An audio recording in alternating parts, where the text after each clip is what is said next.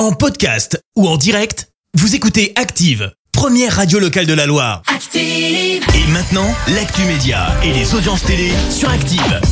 9h30, on parle télé à la radio avec toi Clément. Si on jette un œil aux audiences, TF1 en tête hier soir. Avec la septième compagnie au clair de lune qui a rassemblé un peu plus de 4 millions de fidèles, ça représente 23% de part d'audience. Derrière, on retrouve France 3 avec la série La Stagiaire. France 2 complète le podium avec Nos Terres Inconnues. Un drame hier dans les locaux de TF1. Un employé a été retrouvé mort hier matin vers 8 heures dans l'un des bâtiments de l'entreprise.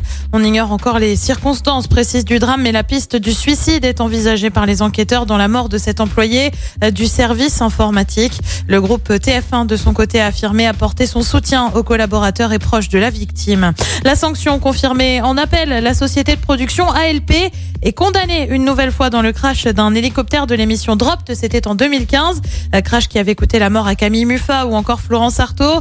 La cour d'appel d'Amiens estime qu'il y a une faute inexcusable. La production va devoir verser 90 000 euros à la famille d'un ingénieur du son, également victime dans l'accident. Et puis une nouvelle recrue sur LCI, le maire de Béziers, ancien patron de Reporters sans frontières et proche du Rassemblement national, Robert Ménard débarque sur la chaîne d'info en continu. Il sera notamment dans l'émission 24 heures Pujadas où il proposera un billet tous les mercredis. On le rappelle, l'émission est diffusée de 18h à 20h. Et le programme ce soir, c'est quoi Clémence? Et ben sur TF1, c'est le grand quiz. Sur France 2, c'est la série Tropique criminel. Sur France 3, on chante mais en cœur. Et puis sur M6, c'est Thor et c'est à partir de 21h10. Eh ben, il y a rien qui m'intéresse. Surtout que ce soir, je suis pas là.